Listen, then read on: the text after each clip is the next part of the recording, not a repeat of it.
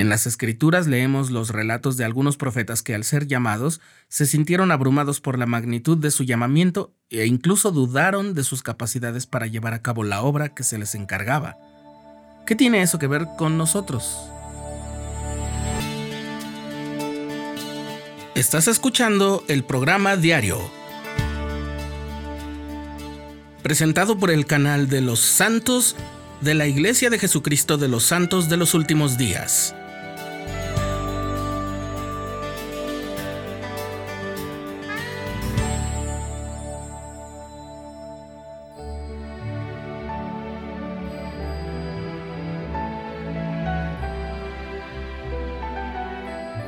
En el episodio anterior del programa diario recordamos el llamamiento y el legado de Enoch.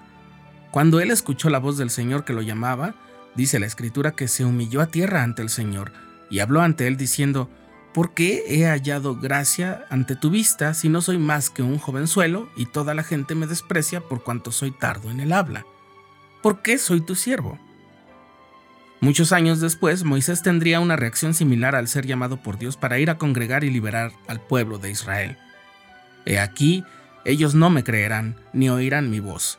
Ay, Señor, no soy hombre de fácil palabra, ni en el pasado ni desde que tú hablas a tu siervo, porque soy tardo en el habla y torpe de lengua.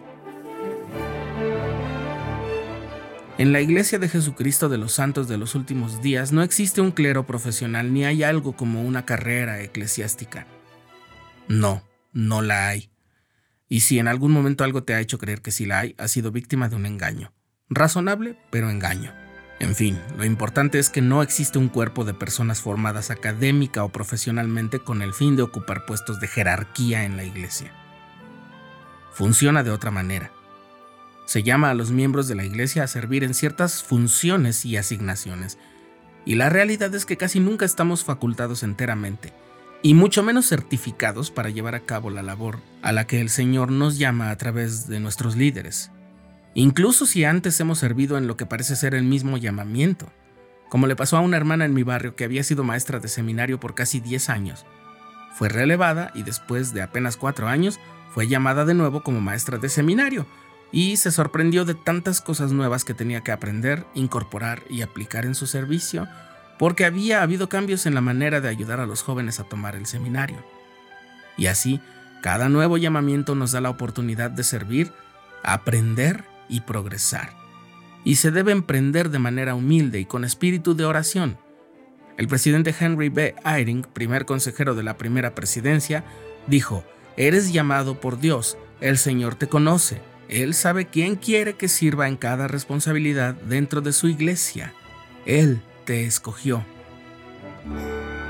Ante las dudas de Enoch sobre su capacidad, el Señor le dijo, Ve y haz lo que te he mandado y ningún hombre te herirá. Abre tu boca y se llenará, y yo te daré poder para expresarte, porque toda carne está en mis manos y haré conforme bien me parezca. A Moisés le dijo algo muy similar y le abrió los ojos sobre los recursos de que disponía. Jehová le respondió, ¿quién le dio boca al hombre? ¿O quién hizo al mudo y al sordo, al que ve y al ciego? ¿No soy yo, Jehová? Ahora pues ve, que yo estaré en tu boca y te enseñaré lo que has de decir. ¿No conozco yo a tu hermano Aarón?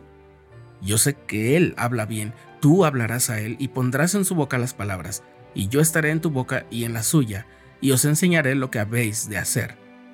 Y él hablará por ti al pueblo.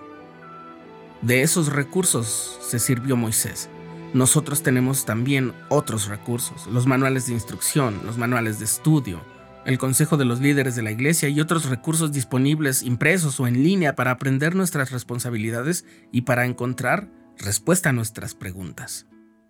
Y así es como el Señor nos ayudará en nuestros llamamientos, especialmente cuando nos sintamos abrumados por las responsabilidades. El presidente Thomas S. Monson lo expresó en una frase que ha sido célebre, pero que no debe perder su fuerza por la repetición. Cuando estamos al servicio del Señor tenemos derecho a recibir su ayuda.